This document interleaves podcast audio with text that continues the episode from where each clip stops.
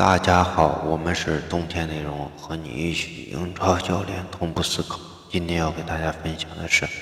欧洲杯、欧洲欧洲球队几大豪门、六大豪门的这个战术打法这个分析。从总体来看，他们是更多的是参照了英超的英超联赛的这个打法。英超联赛中，对于这个这六个国家的这个球员的使用，会在他们国家队里面就体现的比较。呃，完全，他们不会轻易会不会轻易改变英超球队对于他们本国球员的这个使用。其中最明显的就是英格兰和比利时这两支球队，这两个两支球队是完全依靠英超联赛去打造起来。你像英格兰队，他们就是依靠曼城和热刺；比利时队呢？就是依靠这个热刺、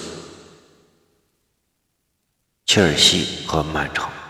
所以这两个支球队是不太需要大家我们分析的。而且我们在呃我们的这个二零一八世界杯这个专辑里面，把英格兰队和比利时，包括他们在呃参加世界杯之前，甚至更早，就是二零一八年的二月份，我们做了一些很多的前瞻，而那些前瞻对于英格兰和比利时的这个分析。都是非常准确的，呃，那么我们主要就是说是西班牙、德国和法国，还有意大利的这个比赛。意大利的比赛，我们主要参照的是这个他的和意大利和这个芬兰的一场比赛，因为列士敦治登啊这个国家或者说这个地区，他不足以挑战意大利，即使意大利踢得不好的情况下，也能赢他，或者也能赢他。那么这一场就是我们参照芬兰这场比赛的话，首先第一点，上半场的意大利是尤文图斯，他主要是主要是他是主要是打右路，通过右路这个贝尔纳纳代斯基和这个右后卫的这个呃贝尔纳代斯基的个人单带和侧翼右后卫形成边路的突破，然后传中或者说是和斜插过来的呃。呃，什么比纳塔莱还是伊莫比莱，伊莫比莱形成这个配合，哎但是就是打的并不是很好，而且左边也打的非常简单。就是说我无论是左路进攻还是右路进攻，我就是非常简单，特别像像尤文。当然，尤文如果说是这个迪巴拉上场的情况下，可能会打的复杂一点。如果迪巴拉不上场，就是非常简单的下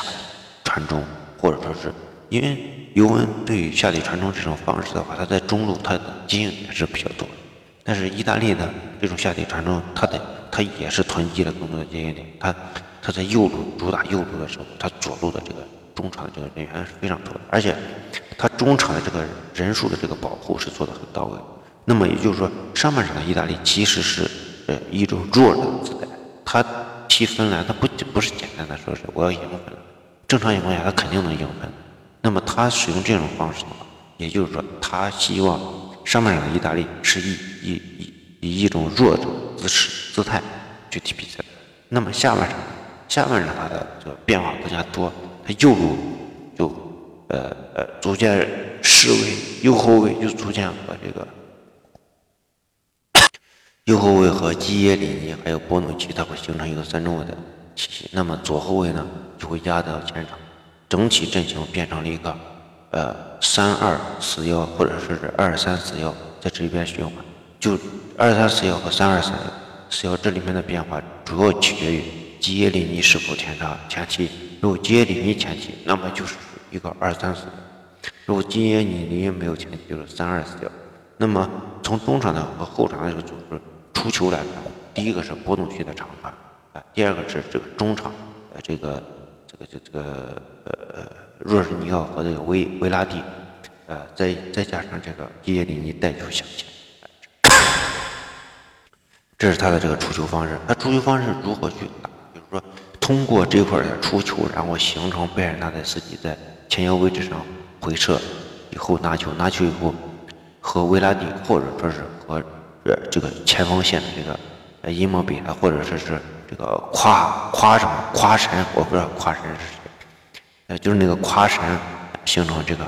呃穿插或者说是呃交叉跑，这样形成机会。那个夸神在对芬兰的时候，下半场刚一上就有一次绝好的机会打到门门楣上，而而下半场的这个调整，这个打法的这个使用的话，更非常非常的像这个利物浦，或者是像这次，或者是像曼城这样的踢法。那么他的位置也表现在右肋部，呃右中场或者右肋部。但是这种这种比赛对于意意大利它不不好的地方在哪？就首先他在出球的时候，他更加依靠维拉蒂。哎，中场如果一旦被限制以后，维拉蒂拿球并不是很稳。而且还有一点，就是你正常情况下应该是一个就是后卫线去出球，而这个意大利选择了更多的这个维拉蒂的出球。当然，芬兰确实限制不到，但是一个训练有素的国家队，你比如说克罗地亚或者说是英英格兰，他就会限制到维拉蒂，他的这个。中场这种区域家庭人肯定会陷在这个，那么后场如何去出球？后场在中场限制以后，不，例如法国队的这个呃防守到位率非常好的这个情况下，那么下半场的战术肯定是很难去实现。那么很难实现，也就是说，我们刚才说上半场它是针对的是豪门球队，例如法国队防守非常好，那么就打得简单。那么下半场就是对于一个中下游的这个国家队。哎，这是意大利整体的这个战术，上半场和下半场完全是两个意大利。哎，这个对未来未来意大利的排兵布阵应该是有有所把握。当然，这块这个后场的出球，下半场的踢法里面后场的出球还是有有一些问题。那么，这是意大利。第二个就是西班牙，西班牙队呢，他其实是恢复到以前，恢复到这个呃。洛佩特吉的那个时代，呃，当时洛佩吉带西班牙的时候，洛佩特吉整体来说和恩里克的差别在哪？差别就是洛佩特吉要求的太多太细，哎，他对球员的这个控制非常强，谁一旦前提，必须必须有人回撤。而这场比赛就是恩里克，就是说恩里克，呃，对于西班牙他的要求并不是那么严密，所以他整体战术没有变，就是二五三或者是。或者说是，呃，二六二是这样一个体系，那么他也是打的非常简单，然后从左肋部或者右肋部和中场直接形成一个小区域里面的配合，迅速打透对方。那么打透对方以后，我们经常看到西班牙队就是，哎，好像要传到球门里面，但是永远都传，经常传不进去。那么这场比赛就是说，呃，就是说是就是上一场西班牙上一场比赛，就是他会形成。这个呃，这个莫拉腿啊，莫拉莫拉塔和这个罗德里戈在中场的这种呃存在，这种存在，他更多的就说是我的前锋顶在前面，然后利用我的中场更多的这种呃能力，呃什么就是例如我的技术能力，然后通过这种技术能力快速的这种传导，形成局部的这种突破，或者说。形成弱侧的这个空切进来，例如是这个啊，二八、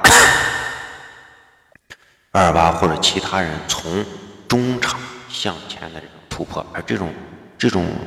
突破过程中或者空切过程中，中场给一定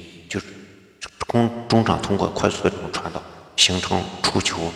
那么我们去仔细观察这个呃西班牙的这个站位，它西班牙整体的站位是比较靠后的。所以从这个思路上来看，就是虽然是一种传控，但是和夺冠时期的这个呃皇马的战术，这个策略或者说思想上是有一些异曲同工的地方。因为当然皇马它使用的这个传控的话，它是整体的这种后移，也就是说我们以前经常说的后置型中场，哎，中后卫线和中场线它是紧密的衔接在一起，通过这种呃。让给前场让出纵深呀，通过皇马的个人能力形成这个形成这个呃突破，然后呃传中形成 C 罗的这个头球。那么西班牙现在的策略就是说，我也是一个后置型，但是我的中场还是更加靠前，使一个更多的这个中场队员将你形成一种压制，而你在回收以后，回收你肯定会收的很很死，收到三十米区内。我的这个控球不仅仅是压迫你到三十米，我可能会在四十米区域以外控球，控球，然后通过这个四十米到三十米之间这个区域形成一个传导突破以后，然后利用三十米区域的这个嗯，不管是内锋的回撤，或者说是边锋的空切进来，通过这种突然之间的节奏上的变化，形成突破，形成。是最终形成打门机会，啊，这是西班牙队整体。那么在这个体系里面，谁变得很重要，或者说谁会更加适应呢？那就是皇马的阿森西奥。阿森西奥以前在西班牙队用这套打战术的时候，会踢得游刃有余。呃，第第四个，呃，第第四个国家是德国。德国现在就是在改革，我们前面也做了德国的这个分析。啊，左路他就是。这个曼城，因为这边就是，呃，这个就是他现在是全盘的曼城，左路是萨内在这块，利用萨内的这个，呃，在曼城来的这个内锋回撤或者说是内部进攻，然后右路呢就是利用这个，呃，这个十号队员我也不知道是谁，呃，这个快速就是说，就是那种哎，为什么穆勒他上不了场？就是说穆勒在处理球过程中，在局部二打三。或者说是三 v 三的情况下，穆勒的这个拿球能力、拿球能力和这种快速的传导、出球，这不是他的这个呃特点，也这个速度也不是他的特点。他是在一个完整的体系里面，让他去在这个体系里面找到这个空当去打门，这是他的特点。但是你让他在运动战中形成突破，这不是他的特点。哎，所以穆勒上不了场。也与德国队现在哎重新的这种改革是有一定关系的。那么法国队呢？法国队的这个对于法国队，我们重点要说这个对德波德格呃的这个博格巴的使对博格巴的使用，从整体来看，博格巴确实拿球了，但是博格巴的位置基本上是一个后腰的位置。我们觉得德国，我们觉得法国队他是有能力去做后卫出球的，但是法国队。由于博格巴的这个强势，他们很有可能将出球点放在后腰的位置，而这个和这个这个整体的这种发展趋势和足球改革的这种方向是完全不对的，是不应该这样去干。包括曼联现在由于博格巴的这个这个呃这个要求，他也采用这种方式，而这种方式是是落后的思维方式。那么未来肯定必须是，哎，后卫出球，啊，中卫出球，是这样一个套路。那么他直接传球的时候，就会直接威胁到你的核心区域，后卫会直接和前场的这个，呃，这个呃格格列兹曼，或者是这个呃其他的这个进攻球员进行衔接，或者是前腰队员形成衔接，而不会经过一个博格巴。那博格巴的这个使用呢？呃，由于他的这个身体，就是我们说，由于身体和特点，这个呃，使得他很难去在这个区域拿球。当然，曼联其实也做了很多的调整，就是博格巴前移以后，让博格巴去接球。但是从博格巴的一个接球的情况来看，他更多的时候希望通过自己的身体去拿下球权，然后突破对手，这个是不太现实的。从曼联对阵巴黎的那场比赛，我们就能看出。对于博格巴的这个限制，只要一一旦贴身，博格巴是很难哎在局部形成突破。那么他形成突破，当然这块会牵制一到两个人，但是总体来看，博格巴的这种年轻的这种态度和他对于这个呃这个足球的认知是一个比较 low 的这样一个呃情况。但是法国队有没有呃更好的这种东西存在呢？他对于弱队。他的这个前场的配置完全会把对方限制在自己自己的半场里面，那么这时候法国队会形成一定的这个呃强势。博格巴在保持在身后的时候也做了很多，包括坎特的这个身上会有很好的这个保护，所以对对方也会形成一定的压制。但是从世界杯的那个情况来看的话，就是中场或者说是中后场，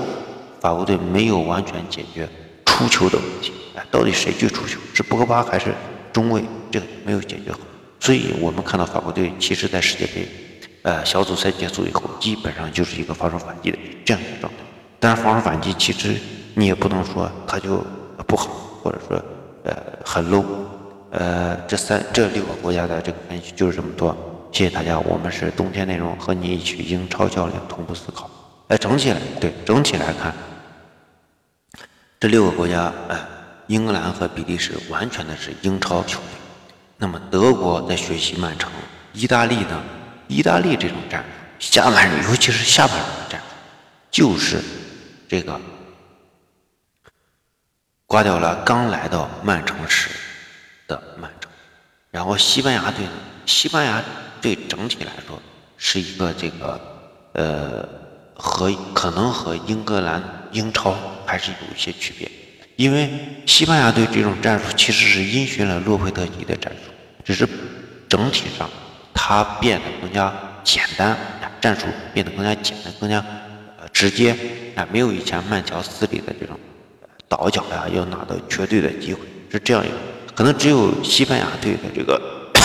具体的战术打法啊，和这个英超是有一些区别的。法国队现在就是说是法国队，我认为他虽然这场比赛也也赢得很，呃，很很多球，但是总体来看，法国队的这个问题还依然存在，这是以前遗留下。但是西班牙队有一点上，就是西班牙队这种踢法或者这种思维方式、这种策略，特别像现在的曼城，因为曼城现在经过多次的这种改良和迭代以后，他们确实是。现在的这个踢法更加的简练，更加的明快。呃，这个就是我们对于这六个国家